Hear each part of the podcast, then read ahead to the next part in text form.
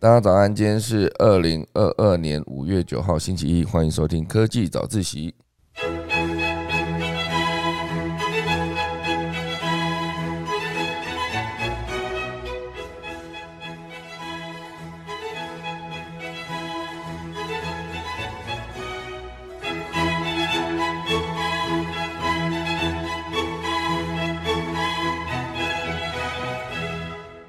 好的，今天科技早起要跟大家分享几则消息。第一个就是我们 Meta 联手资策会打造了亚洲首座的 XR Hub。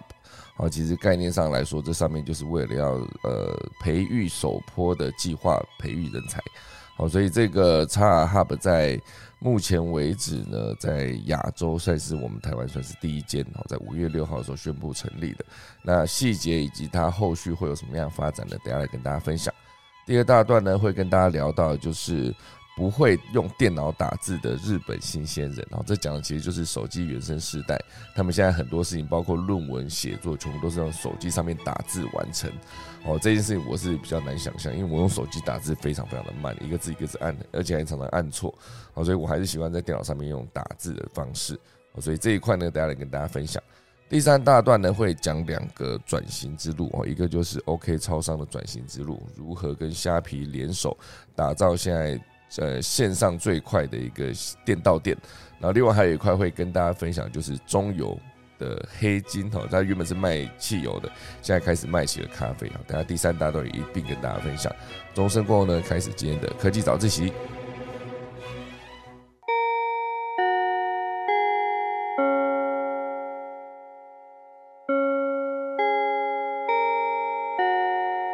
好的，进第一大段之前，先跟大家分享一则消息。这里是一个呃，拜登发布了一个备忘录，我就是要加快电子呃，加快量子科学的脚步啊，稳固美国领先地位。所以这一份备忘录里面呢，有提到了二十次的量子密码学这个关键字。哦，这其实就是呃，上周三啊，美国总统拜登就发布了这份备忘录。要求联邦政府相关机构加快脚步发展量子资讯科学。好，那这一份文件名为《国家安全备忘录十》，好，就 NSM-dash 十。内文就是大力呼吁美国应该要针对量子资讯科学，哦，简称就是 QIS，来制定国家级的战略计划。这一块当然就是因为量子算是啊，量子密码学。哦，算是接下来啊，就比如说量子运算啊，只要你在电脑上面有一个效能上面的突破，运算上面的突破，它其实对于下一个世代的科技发展会有非常大的影响。哦，就是你可以想象，让量子运算变成一个很普及的状况，当然现阶段是不太可能了，因为要完成量子力算，它呃量子。哦，就是你的量子电脑在运算的过程中，它必须要维持一个非常绝对的低温，然后负两百多度，所以这一个部分没有办法这么快速的普及。可是如果说一旦之后科技找到一个突破口的话，你就想象现在假设你在打的那个，呃，你的你的账号的密码，哦，可能有些时候要求你说几个英文字，然后几个数字，然后有些时候会要求说一定要有大小写，那有些时候甚至还会包括说你一定要打一个符号进去。好，所以以一个去思考一下，你键盘上面这么多的符号跟呃英文跟数字，它能组合而成的密码的排序其实非常的可观嘛。然后就是就是几亿种，那可是几亿种密码的其中一种，当然就是你自己设定出来这个密码，在量子运算的前提下，它可以可能是零点几秒内就会轻松破解你的密码。那以后就变成说，密码变成一个可能不再能够保障你的所有的账户的安全。那到那个时候，你该怎么办？哈，就是在所有的网络使用逻辑上，因为毕竟现在大部分人都是在用密码啊，就设定一个账户之后，都会有一个密码，密码还要要求在半年每半年大概去更改一次，以免你就是密码一直太久没换，然后容易就有危险，然后就不小心泄露，或是在各个不同的账号里面用同一个密码，这其实也是一个问题。哦，所以讲到量子运算，接下来当然不只是破解密码这么简单了，它其实还有很多科技领域上面的事情，比如说它能不能直接找到人类 DNA 的秘密，或者甚至之后可以直接透过这个方式运算重组，然后在太空科学研究上面也是非常重要的一环哦。所以量子运算就是谁能够掌握下一波，让它可以快速普及跟应用，谁就可以直接得到下一波科技成长的红利。哦，所以这一块当然就是美国跟中国两大国就去目前为止拼命的在研究这件事。好，所以就是在第一大段开始之前呢，提供给大家。好，正式进入第一大段。哦，这第一大段就是 Meta，我们就是 Facebook 改名为 Meta 之后呢，它其实有呃，目前为止它的 Q1 哦，呃，就算是呃，这里这里算是补充的。Meta 的 Q1 财报发布之后，股价飙涨近百分之二十哦，所以可以算是它的活跃用户有涨回来了。因为以 Facebook 的活跃用户来说，之前当然是一路以来都非常的高哦。可是自从 IG 啊，自从年轻人出来之后，应该说自从 TikTok 跟抖音出来之后，年轻人就常常被吸引过去，然后所以现在会在 Facebook 上面的用户，通常年纪都比较大，就相对于抖音跟 TikTok 的用户来看哦，所以年轻人比较少在使用的情况下，Facebook 的活跃用户之前有一度是下降。那现阶段，当然它的活跃用户在它 Q1 呃财报发布财报发布之后，哦可以算是呃，因为原本啊去年它的呃每日活跃用户是十九点三亿人，那还会降到十九点二，好，那今年二零二二年公布的时候呢，其实是已经达到十九点六，好，所以算是有成长有回来，那这算是它公布第一季财报之后呢，股价又再次的大涨。呃，将近百分之二十，哦，所以算是你可以算短时间之内至少第一步，他把名字改名叫 Meta，开始全力投入元宇宙，哦，开始打造元宇宙的内容，不管是以工作空间为主呢，还是以社交环境为主的整个服务，全部都算是他改呃改名之后直接更换他的服务项目的核心。哦，所以得到一个不错的成果，至少在第一季这样看起来是这样没错。因为以去年第四季来说，脸书其实下跌的非常严重，那年轻人离开这件事情也都是不争的事实。好，所以改名叫做 Meta，然后全力推动元宇宙之后，后续哦还会不会有更好的发展，就等待第二个呃 Q two，看他 Q two 在公布财报的时候，就是以今年跑完。如果以去年十一月改名到今年的十一月，整整满一年这一段时间来看，这四个季度呢，就可以来呃仔细研究一下 Facebook 的改名之后，它到底能不能得到很好的成效。好，这就是今天第一大段，呃，正式讲第一大段之前的补充的一个消息。那当然一开始我是要提到，就是 Meta 跟我们的资策会合作做了一个元宇宙的 x Hub。呃，HUB 哈，希望能够希望呃借由此场域哈，它其实是一个空间，然后可以希望可以促进各界的人才交流，创造更多的 AR、VR 跟 XR 的生态系的可能性。这整个启用典礼呢，除了蔡英文总统出席之外呢，经济部长林权啊林权能，然后呃美国在台协会呃孙小雅处长，然后经济部工业局的副局长。外贸协会秘书长，然后呃文策院的院长丁小金董事长，好文策院的丁小金董事长，哦就是大部分人都直接出席了这一场盛会。那当然，呃，Meta 的全球产品长 Chris 就有透过影片表示，台湾在硬体以及基础建设架设，哦以及普及方面表现非常的突出，哈。基础建设应该算是硬体基础建设，好，还有各方面的表现都非常的突出，而且有许多优秀的创作者与开发者，好，所以台湾将成为 Meta 元宇宙团队的重要据点，以及推动全球创新的关键枢纽。那这个 XR Hub 它之后。呃，主要就是要透过 AR 跟 VR 的科技应用在台湾落地，来促进台湾的产业升级。好，就是因为元宇宙现阶段当然非常多的人在，呃，想要直接把它变成一个转型的重点。好，所以呃，这个元宇宙的 x Hub 台湾呢，地点就设在 DG Block C 栋。哈，其实我之前是有也有在 DG Block 进驻两年的时间。好，它算是一个。呃，也不能说共共同工作空间了，因为它其实就是一整栋，然后我我所在位当时所在位置是三楼，那三楼里面就是有非常多间呃空间，可以让各个不同的公司自己有自己的一间办公室哦，所以我那时候也是在 DG Block 里面，呃，它的位置大概就是在承德路往北走，还没有到承德桥的地方我就右手边承德敦煌那边。好，所以这个算是 Meta 跟知策会就把这个地方定位成 XR 的社群空间。好，预计之后会在此展开一系列的活动，来促进各界的交流，以及培育人才跟资源的媒合。好，所以 Meta 也针对 AR 跟 VR 还有 XR 的领域。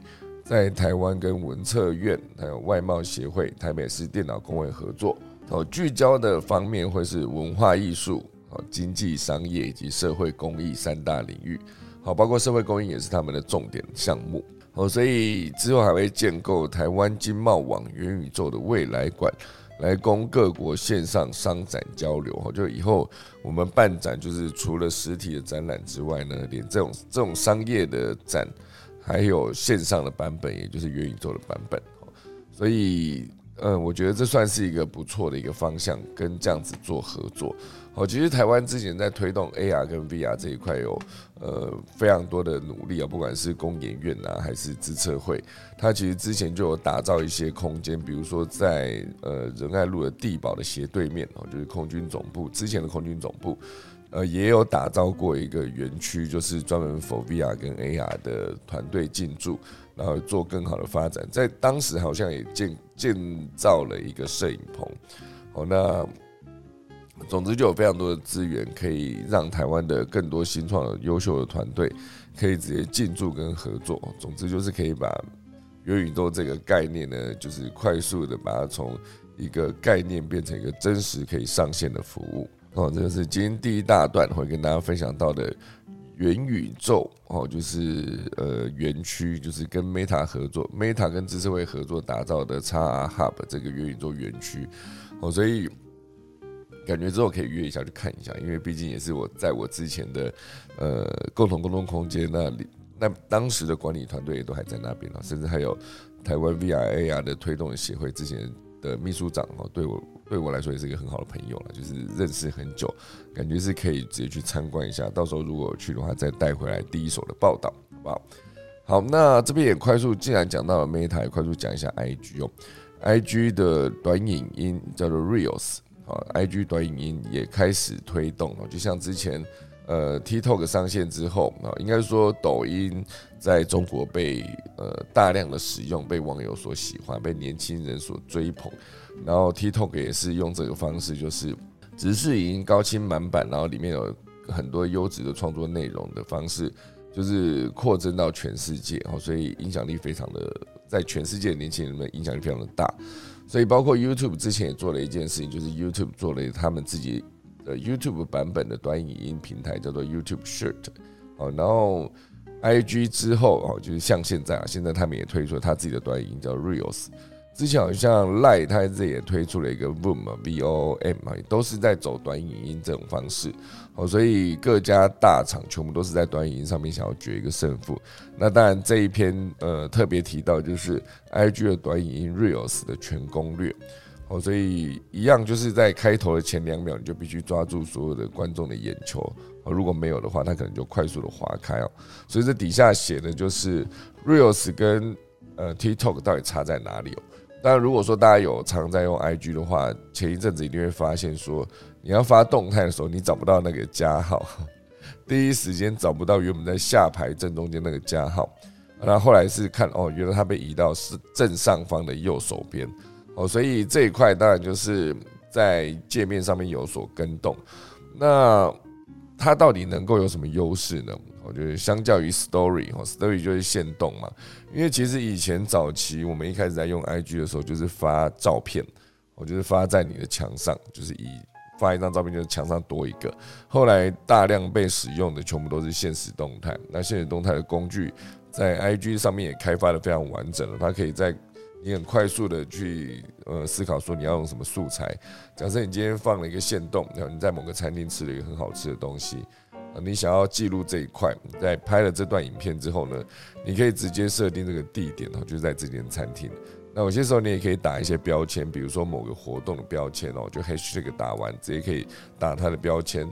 然后你也可以用快速的，比如说加上时间、日期、地点，然后还有一些文字的动画，或是套滤镜哦，那个其实如果会用的人在使用这件事情上面做一个活动记录，算是一个非常方便快速的一个一个选项哦。所以呃，不管是发现动还是发照片，全部都是一个在 IG 上面之前蛮常被使用的情境。那当然，如果说你推出了这个 Reels，它算是一个短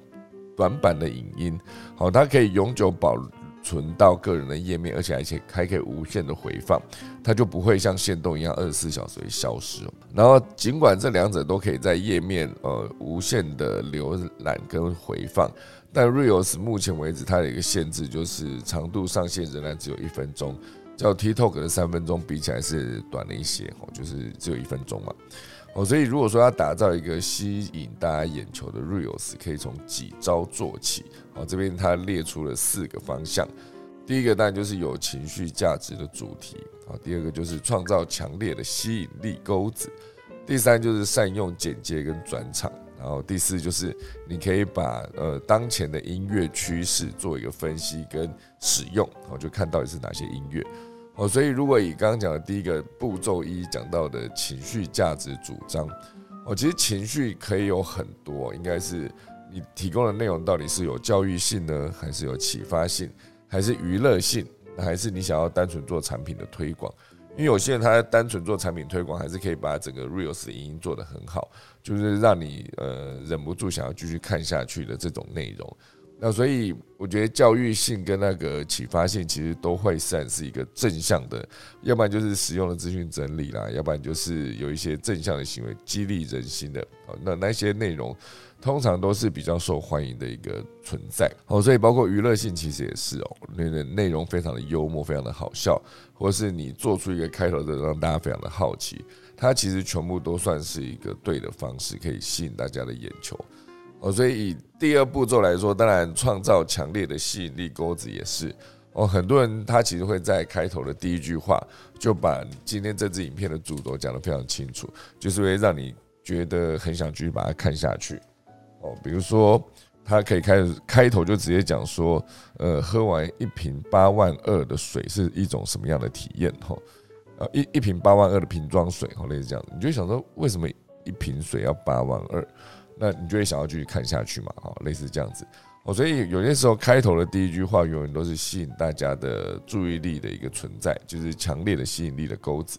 那当然，第三块会讲到就是精准的剪接跟影音乐影音同步。我觉得剪接其实在现在这个时代应该会。我自己的定义啦，我剪接就是一个基础能力哦，它要基本上已经要可以变成一个像是诶，我会用 Word 会用 Excel 这种逻辑，我就是剪接应该会是一个基础能力。像现在这个时代呢，所有的人都应该要去关注一下这一块哦。你不会把它剪得非常绚丽哦，也没有关系，你至少可以知道说。如何把你不要的，比如说你一段影片的头尾至少剪掉吧。好，就是看我，我看很多人在，比如说荧幕录影的时候，他一定会录到就是开头跟结尾嘛。那开头跟结尾就是你在操作你的手机的界面按录影，然后你录完影之后呢，你要操作你的手机界面把那个录影关掉。哦，所以这个头尾的内容，它其实有些人就直接还是存在在那边的。可是至少你可以把这个头尾不要东西剪掉，也不要说真的做到很厉害，就是每一每一个画面都要对上音乐节奏，不用做到这样。可是至少能够找出你要的内容，然后就把它单纯的截出来变成一段。我觉得在现在这个时代是一个基本能力啊。就我常常在听一些演讲的时候，就看到有些人想要放影片，那放影片的时候呢，有一种很简单的方式，就是你直接点网路，比如说这是 YouTube 的某一支影片。然后它是这个 YouTube 影片，讲是十三分钟里面的第八分钟到第九分钟这一分钟的内容，哦，所以对观众来说，我要看的就是第八到第九分钟这个内容嘛。那你给我从第一到第七分钟这要干嘛？或者第九到第十三分钟，这这其实对我来说是无效资讯嘛？那为什么不把它剪到就是只有那一分钟呢？就是很多人其实，在剪接这一块是他没有这个能力嘛，所以他就只能在 YouTube 上面播这个影片。那在呃，演讲的时候播 YouTube 影片，当然就很容易出状况。可能当地的网络速度不好，你就连不上，或是你一点进去的时候，就这个 YouTube 账号就跑了广告。那这所有的东西全部都是让观众觉得非常不耐烦的一个过程所以你可以直接把这十三分钟影片剪出你要的一分钟，然后直接放进简报里面按播放，它就可以直接播放。这件事情在你整个演讲过程中就会变得非常的顺利。所以我觉得剪接跟那个这边第三步骤当然提到剪接跟转场，其实我觉得剪接真的是大家如果有兴趣啊，可以去思考一下。手机上面现在非常多的剪接软体都不用钱了，应该说它的免费版本的功能就非常强大了，就是当然要更厉害，要。更多功能可以去付费，好，就是可以升级那个高阶版。不过以初阶版本来说，能用的能用的那个工具已经非常的多了哈。好，所以这第三大段就是提到剪接跟转场。第四大段呢，它有写说调查当前的音乐趋势。好，就是选择对的音乐呢，可以在潮流开始之前就抢占先机。好，品牌主如果想要挑选适合的音乐，就是可以尝试看看，呃，有一些透过 AI 排序的最适切的音乐，来做一个流行趋势的监控，好，或者直接在音乐列表上面按查看更多，就可以看到目前音乐最多人使用的人次的是哪些音乐。我就常常在 TikTok 跟抖音上面也会有一些，比如说。我自己常在观看的时候，我就会发现，有一段时间是流行这一个音乐，然后再搭上某个某个画面，就比如说之前我们看到有一个音乐，然后它就是搭配，就是你可以直接在音乐走到关键的重拍点的时候，然后去做一个呃变脸，好，类似这样，就是可能有一些就是一开始是素颜，然后就直接音乐走到那个就拍一个节拍点，然后它就变成一个完妆的状态，它其实就是在走一个就是。前后的反差嘛，因为 TikTok 跟抖音上面确实有非常多的创作者很厉害哦，他会直接先呈现自己完全大素颜的状况，然后再一步一步把它化妆化成那个最后完妆的样子，然后最后再做一个头尾的对比。那头尾的对比，你看就会发现哇，真的差非常的多。好，眼睛可能可以大到五倍，哈，就五倍有点夸张，可是对我来说就是。化妆它某种程度上就是跟修图一样哈，它可以直接让你这个各式各样的，比如说脸上的斑点啊，然后皱纹全部都不见，然后眼睛大小、鼻子的形状都可以调整。我刚刚在 TikTok 上面看到一个一样是诶是抖音吧，我在抖音上面看到一个创作者，她是一个女生，她就是会画仿妆哈，模仿妆。它里面有一个就是这个女生把自己画成 Kobe Bryant，我觉得超级像，吓死我，就是。怎么有办法？就是因为他是我看他后面的幕后花絮，他的脸包括鼻子。我说，假设你的鼻子不够尖怎么办？然后你可以直接在呃鼻子的最尖的地方，然后再加一点有点像粘土一样，直接粘在那上面，然后再把粉盖上去，它就是整个完成这个这个角色的鼻子的部分。当然，眼睛有办法用用画的，也可以用贴，把贴贴成单眼皮，或者把它贴小。那包括整个脸上的轮廓，可以透过你化了妆的笔触跟阴影，你可以完全改变成另外一个人。哦，那一个画仿妆的创作者非常的厉害，他画周星驰、画黄渤、画刘德华，他画了一大堆，就是呃，他画女生画的也很像哦，就把自己打扮成比如说艾玛华森，类似这样。他做了非常的多的仿妆，然后每一个的品质严格说起来都蛮高的哦，或者说他画成功，他会。剖出来，他画比较失败，他就是把它放在一个失败基金里面，然后就让大家看到，就是他尽力把自己画成那个样子，然后结果还是不不是那么的像，因为毕竟本身他还是有脸型的一个限制，哦，所以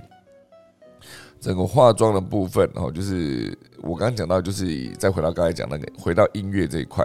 哦，就是当你今天在音乐使用上面使用的是目前为止正热门的音乐，那其实就有机会被更多人看见。哦，它概念会有点像是你在 IG 上面，你就会用很多的 Hashtag，那大家在搜寻一些关键 Hashtag 的时候，诶，它就有机会找到你的频道。哦，所以我觉得这一块当然也是一个最重要的一点，你可以直接找到适合的音乐。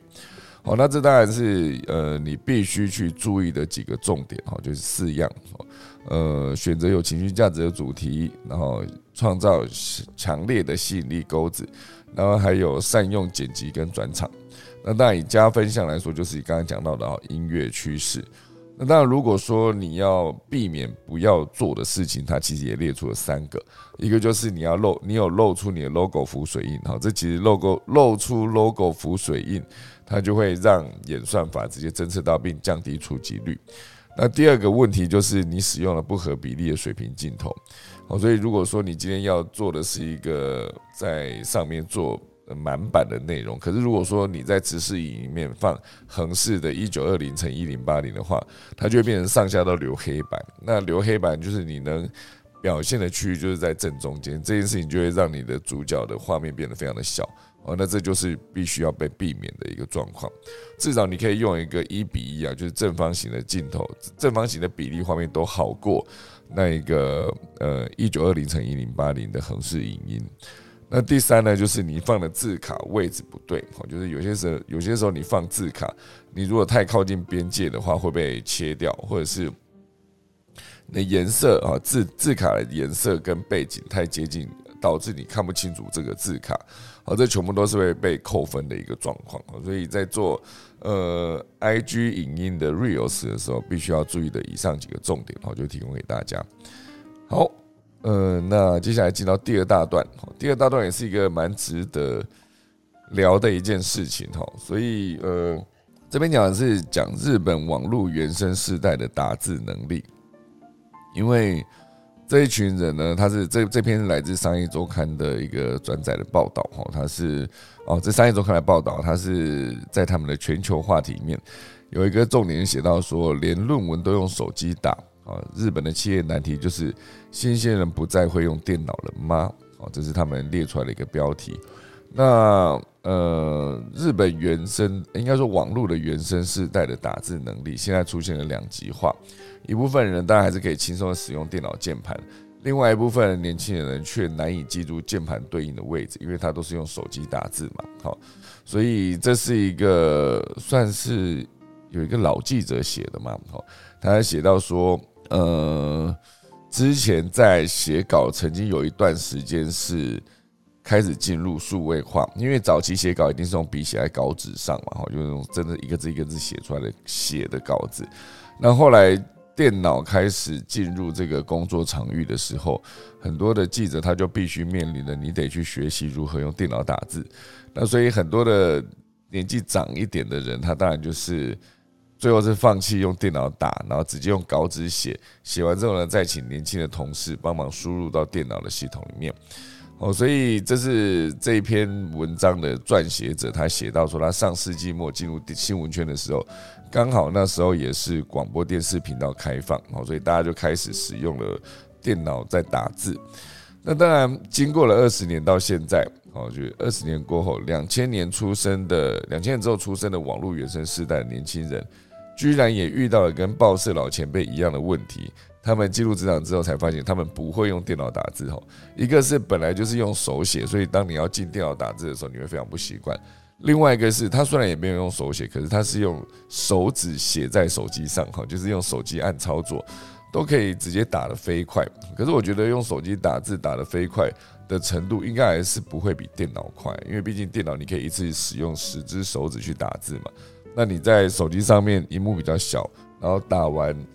那有一些快捷输入你还是可以做，可是至少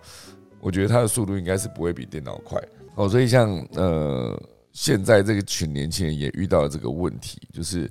记不清楚键盘的位置，所以也搞不清楚档案分类的规则。我觉得类似这些基本的能力，在呃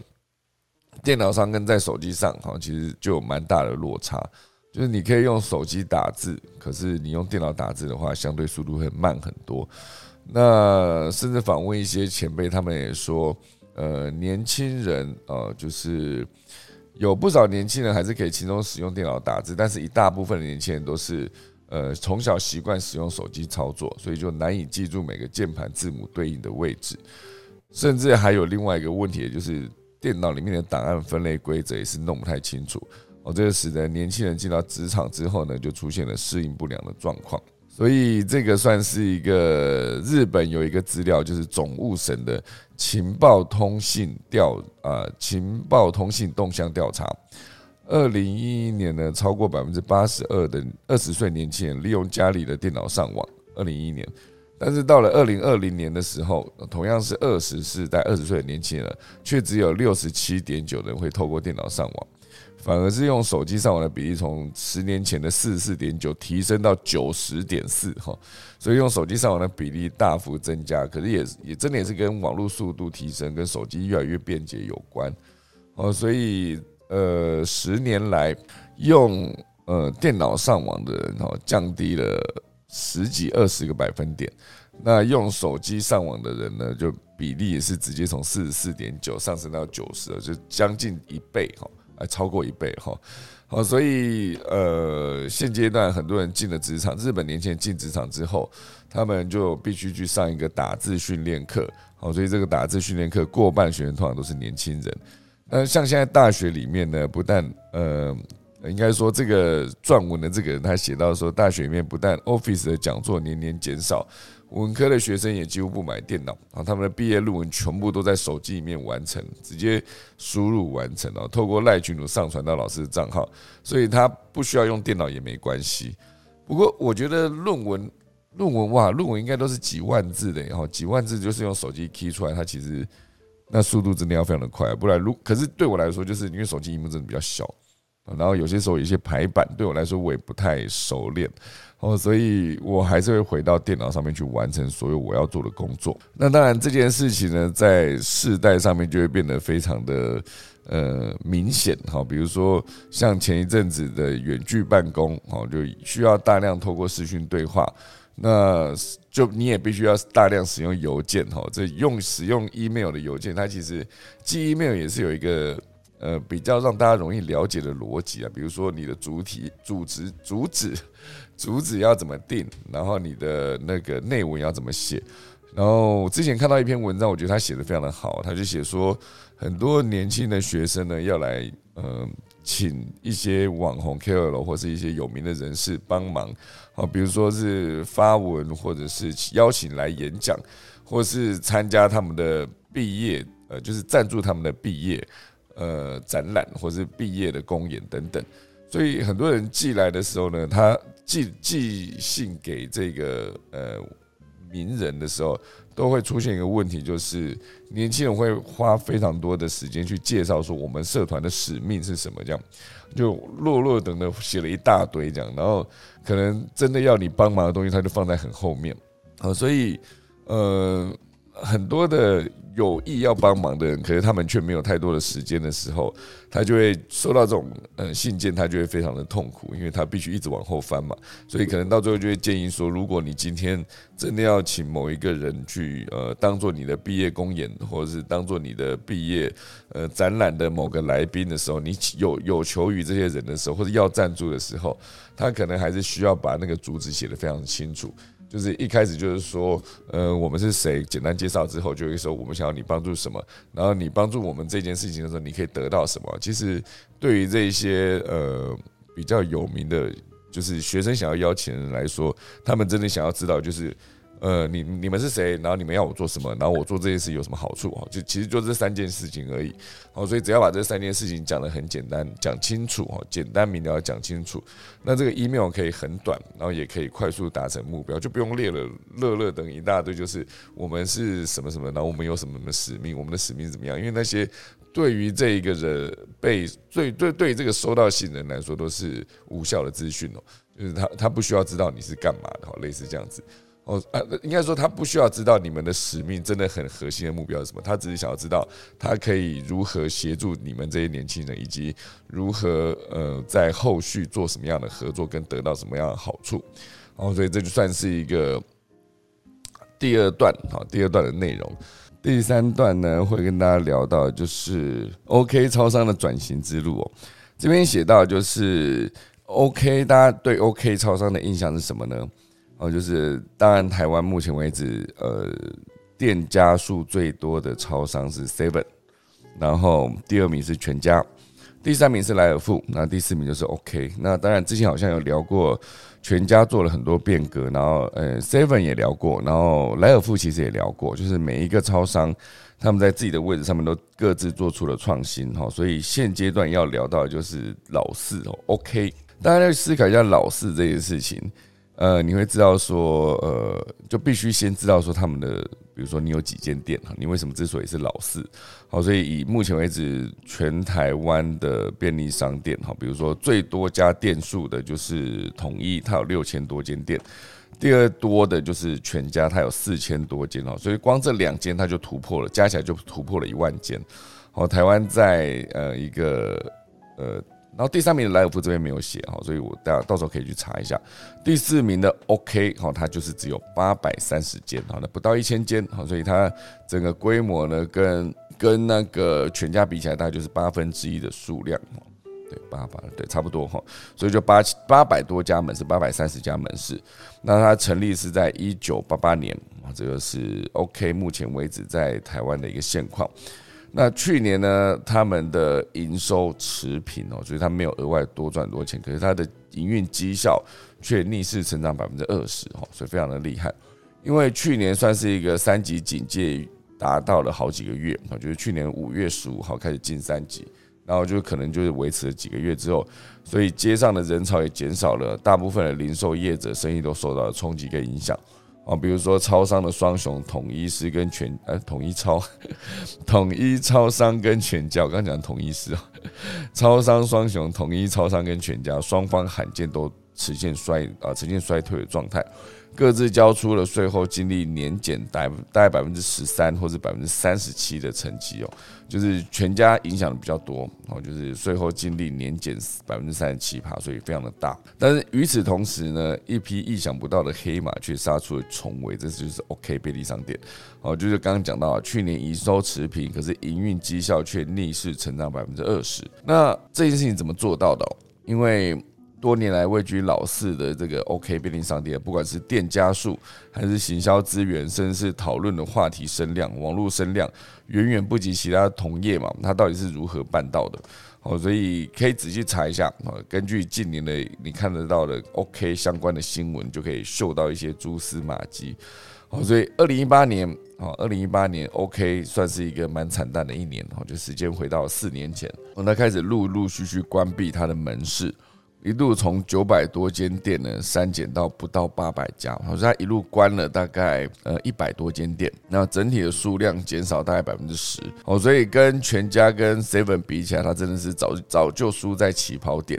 那业界好奇说，你已经输在起跑点，你再继续关店，你的差距只会越拉越多，那这样跟自杀岂不是没有什么两样？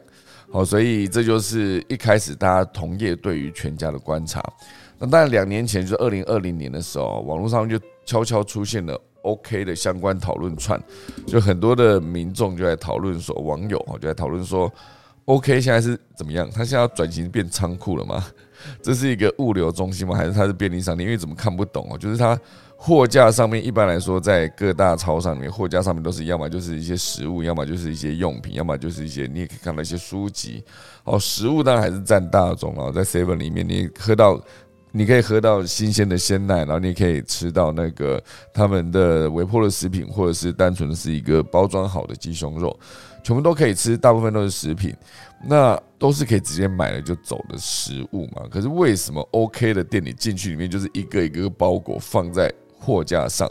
因为一般来说，你思考到呃商，应该说那种包裹，它其实都是放在某一个柜子，然后你要取的时候，你就凭身份证，然后还是什么电话或三码，他查到之后，他就会去那个柜子里面，然后那个店员会去柜子里面帮你把你的包裹拿出来交给你，哦，这就是一般你看到的那货架不会出现在你的面前，而是出现在某个柜子，然后那个柜子就是需要那个门市的店员去把它打开。可是 OK，他做到的事情就是直接把这个货货，把这个所有的包裹放在货架上，甚至他还做了很明确的标识，就是你的东西在哪里，让你更好找哦。所以这完全就是一个让人跌破眼镜的状况，而且尤其是今年的三月，更出现了一则消息，就是 OK 跟虾皮店到店携手举办联合记者会，宣布展开一个东西叫做双向寄件服务。哦，这非常厉害哦！消费者就可以在 OK 和虾皮店到店合计一千多家门市之间，自由选择你是要寄还是要取，哈，不再受限于单一通路。相较于之前虾皮跟美联社啦、亚太电信八十五度 C 合作都是单向取件服务，呃，相比之下，这个双向寄件这件事情就变得更是方便。哦，代表双方的的整个合作会从物流配送。电脑系统到门市到资讯都必须要紧密的串联，也难怪这消息一出来的时候，有媒体就不客气的下标说，虾皮策略策略联盟的对象，怎么可能是 OK？因为毕竟 OK 是超商老四嘛，大家会去思考为什么要跟老四合作，而不是跟老大或者是老二或者是老三呢？再怎么样，你可以跟莱尔夫合作，可是为什么是 OK 呢？所以这就是 OK 的总经理又出来回应哦，他就说这算是他们布局了整整五年得到的一个成果。这五年呢，他们只做一件事情，就是把自己的弱势缩小，然后把优势全面放大。弱势当然就是它的店家数不足嘛，好，所以你要跟其他的龙头比，比量、比资源、比品牌，没有一项比得过同业。所以一开始这个魏国志呢，就是他们的总经理，他说他刚到职的第一周就得到一个震撼教育哦，因为全球啊不不是全球，全国就有加盟组的代表七八个，就是直接杀到总部，要求新上任的总经理呢，可以听他听他们的请愿。哦，所以他一上上线的第一周，就有一个非常震撼的交易，就是很多人会给他建议以及讲出难处等等。好，他就是认真仔细聆听之后呢，就想出了一个方法，然后之后就是召集一级主管，邀请大家共同做出一个选择。哦，所以他五年前他就把所有的店长召集，就跟直接跟大家说，要么你们家就是自杀重生，要么就是被杀出局。哦，自杀重生就是你先得砍掉自己一些。不重要的业务或是不赚钱的项目，你必须做这件事情，然后来断尾求生的概念了。要不然你就是直接继续按照原来的经营方式，就是只能等着被市场淘汰。好，所以一开始他做的这件事情，就是希望大家先认清楚自己的地位，就是老四，没办法，我们已经落后了，继续追其他超商在别的领域哦，在在他们擅长的领域，其实就根本就是等死。如果你想要超车，你就必须改变另外一个赛道，哦，就是从另外一个领域切入出发，然后来做出一点差异化。那如何改变赛道呢？它就是从汽车产业的思维脱胎而来的哈，就是五年后的未来。汽车思考的点永远都是五年后的未来，就是现在是二零二二年，他们已经在设计二零二七年甚至二零三零年的车子哦，所以五年后未来这个东西必须是要去思考的点，因为一台新车要改型呢，就是设计到量产至少需要五年哦，所以产汽车产业是这样子，那他就把。很多的事情的判断基准呢，都拆成三块，然后从大环境、中环境跟小环境，我觉得这一块蛮值得，就是大家也去思考的哈。大环境呢，讲的就是整体社会的环境，包括经济啦、科技的演进等等；中环境讲的就是竞争同业的现况啊。那小环境就是自己公司内部评估，哦，就包括财务、员工跟合作厂商等等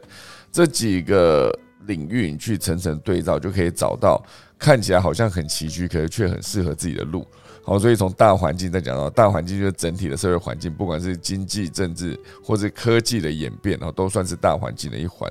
中环境当然就是可以把那个呃目光再缩小，就是针对你的其他的竞争对手。啊，那他他的竞争对手当然就是 Seven 全家跟赖尔富。那小环境就是自己公司内部有什么需要调整的地方，比如说财务，比如说员工的招聘。哦，比如说合作厂商的体质等等，哦，所以近几年来呢，他就是用这种方式一直去思考五年后，哈，就是五年后这个市场会变得怎么样。所以很多乍看让人摸不清头脑的一个策略，都是以这个基础。好，比如说关店就是一个很好的例子，他观察大环境，想到了竞争，然后想到。中环境的同业，哈等等，他就选择把一些不赚钱的门市直接关掉。主因就是大环境的超商趋于饱和，中环境的同业展店资源又更多，所以换个思考想，我这家店究竟有没有存在的必要？如果没有，而且它又是长期获利不佳的店，就代表说在那个点民众没有需求，就要盘点是否需要关闭。但是如果获利很差，但人流高，就可以讨论说后续可以如何增加客单价。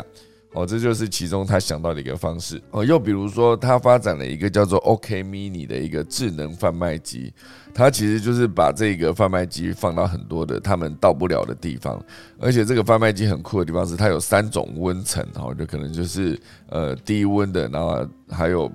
中温的跟保温的，应该是这样讲哦。就是寒冷的冬天，你跑到 Seven 或者跑到便利商店，它有会有一个柜子，柜子里面放一些咖啡，或是一个热可可，或是麦香奶茶。我不知道大家有没有印象，就那个柜子都是一直以来都是保温的，你可以直接喝到热腾腾的一个饮料。当然是，呃，你你当然是可以直接选择他们现煮的那个咖啡也是热的。可是对我来说，就是之前在现煮咖啡还没这么这么热，哎，怎么讲？没这么普及的时候，很冷的时候，你去一个便利商店，你就是会想要去拿那个热热的那个饮料。好，所以像他们讲这个 OK Mini 的智能贩卖机，当然我相信一定也是有那种低温的，就是你可以喝到冰冰的可乐，也有那种常温的，可能是常温的水啊，常温的那个那个呃运动饮料，然后还有高温一点的，就是像这种热可可，类似这样的。这三种温层，而且占地空间非常的小，我觉得还可以收集消费者的数据的智能贩卖机就很适合进驻。好，所以全台湾他们目前为止这 OK Mini 的智能贩卖机已经超过了四百台。好。所以，呃，这是其中几个他做出的变革。当然，还有一个最重要的变革，就是他做的这个双向寄件服务，跟虾皮联手。因为其实虾皮的店到店也是在做这件事情的，然后他们大量在展店嘛，现在已经展了好像是四百多间了。所以跟呃整个全家哦不讲错，跟整个 OK 联手之后就突破了一千间。哦，所以现阶段呢，他们就跟虾皮有一个非常密切的合作。所以他当初也是回想这一整路，就是跟虾皮合作也是谈的非常的久，因为虾皮也会去思考说，我真的要合作，就是要跟老大跟老二，就是跟这些龙头合作。那身为老四，他自己的店数比不过人，但是他也没有看清自己哦，他觉得说，哎，我们有八百多间店，我们再怎么样来说，我们的通路也是八百多个，我可以直接。接触到消费者、接触到顾客的这些接触点，哦，所以虾皮跟他们合作，其实严格说起来是只有好处没有坏处，哦，所以他就是整个把那个包裹商品化这个概念，就是最终呈现在呃 OK 的超商的货架上，就是你他们在做的这件事情，包裹商品化，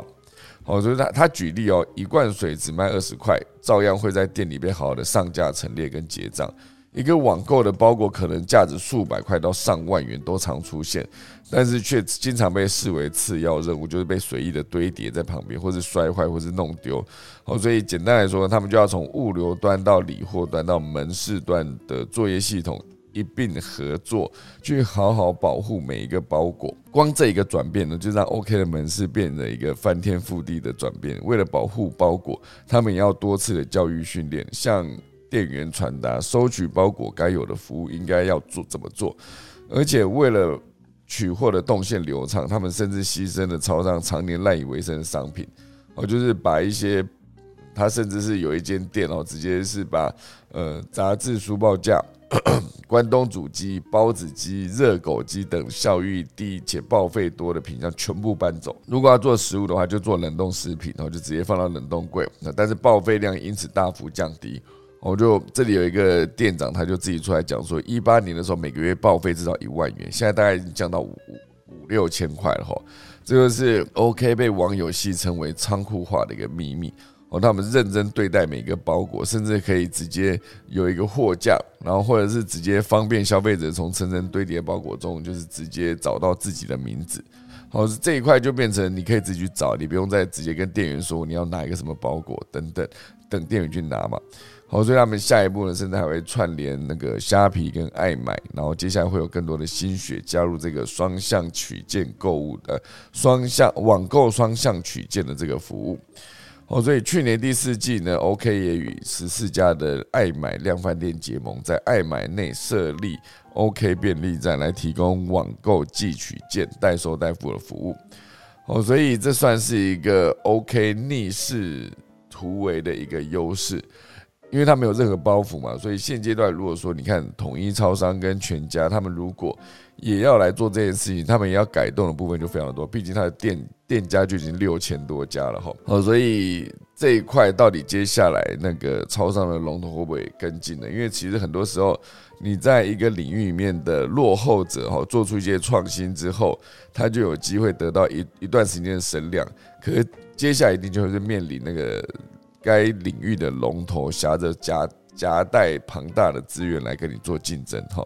所以呃以 OK 来说，他们有一个最终有一个定出一个关键字，就是跨领域跟无界限好，所以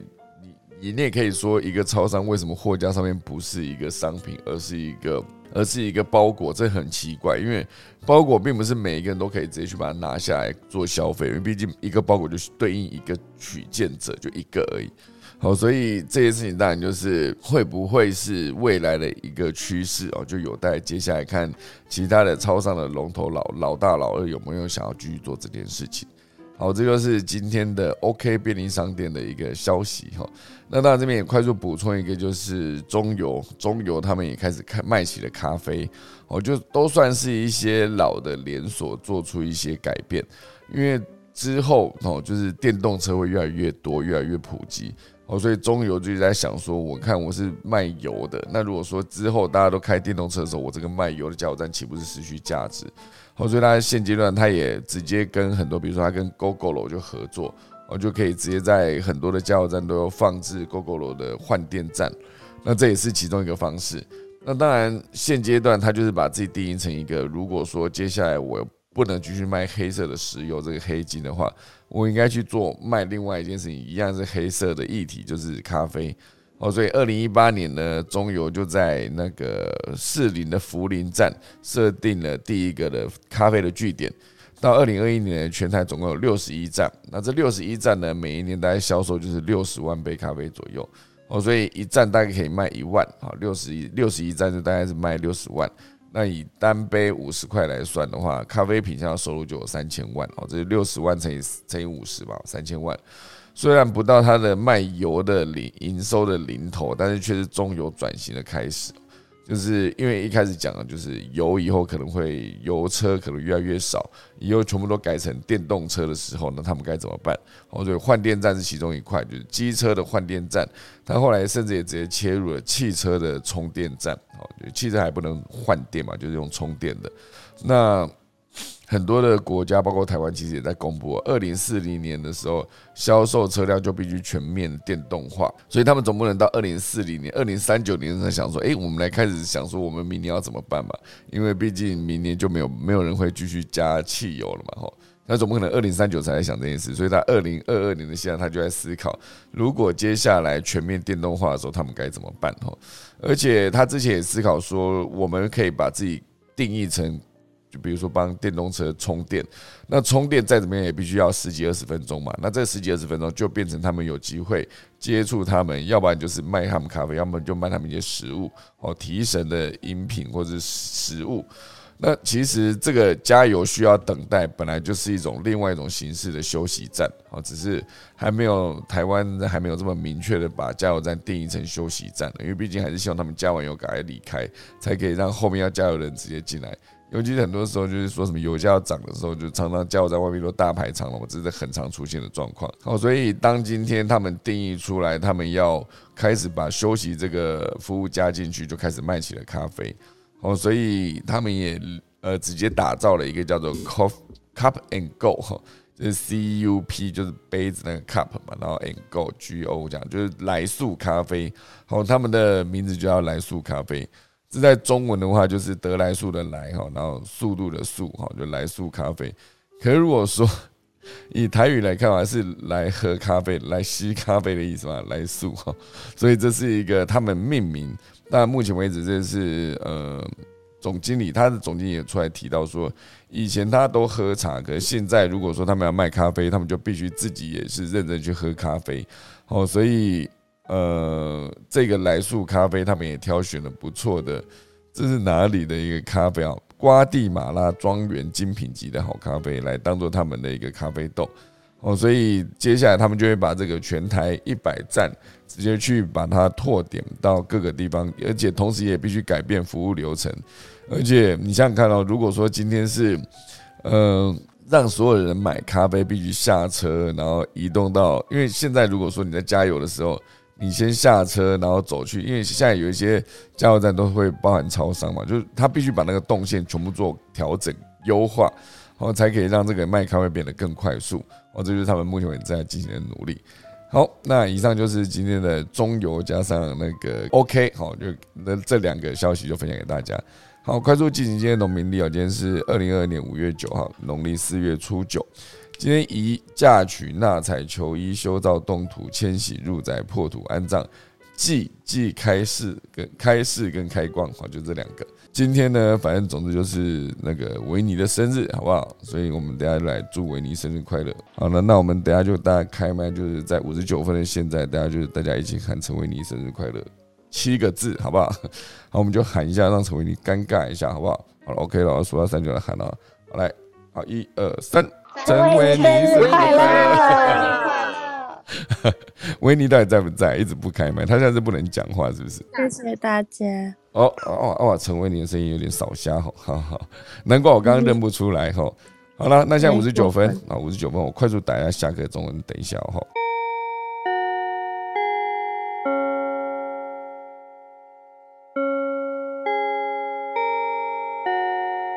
哎，刚好八点整，好，太好了，太好了，哈。好，今天就是我们来看看，今天是五月九号啊，然后我们有没有什么人想要分享一些内容啊？我们的连凯老师，好，哎，芭比也在，我们要让谁先讲呢？啊，芭比刚刚突然跑上来，哈，哎，芭比，你要不要讲一下那个？找找找找找。可是我的声音可以吗？哇塞，这最近大家都好惨哦，我的天哪！对，嗯，好有磁性哦。对啊，哇塞，真的好，那我就不客气了，那我就说了。好，你可以边喝水边说，感觉你喝一口水会好一点。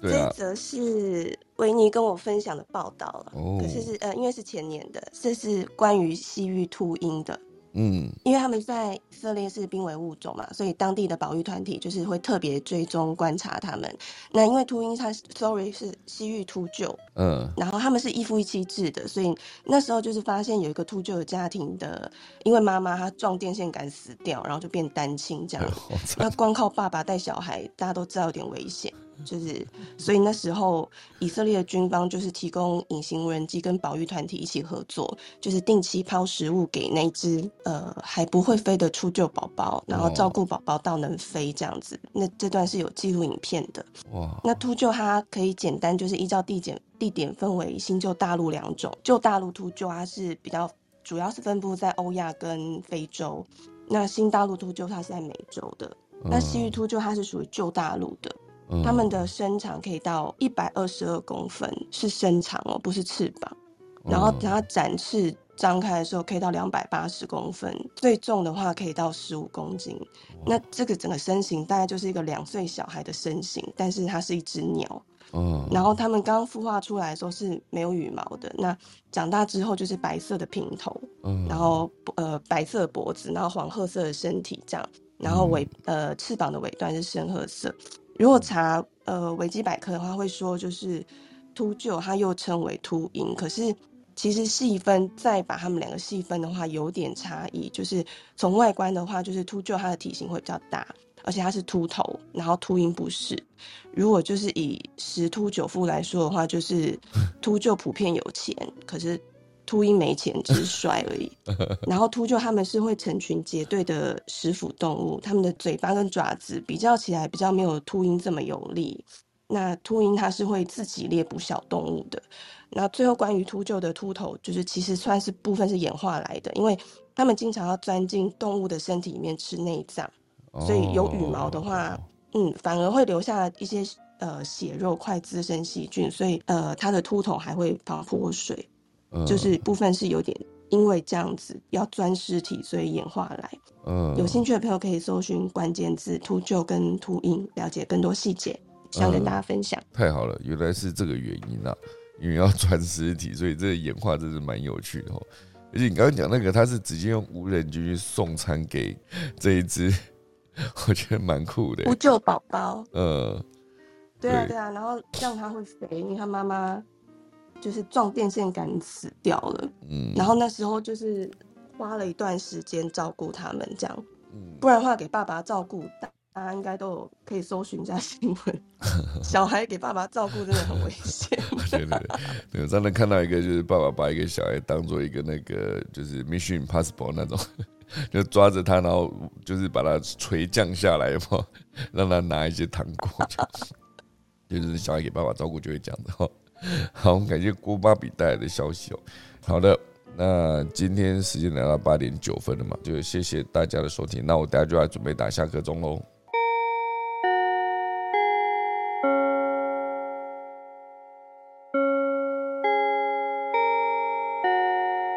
好的，今天就谢谢大家收听。那我们可以早一起，明天五月十号早上七点再见，大家拜拜。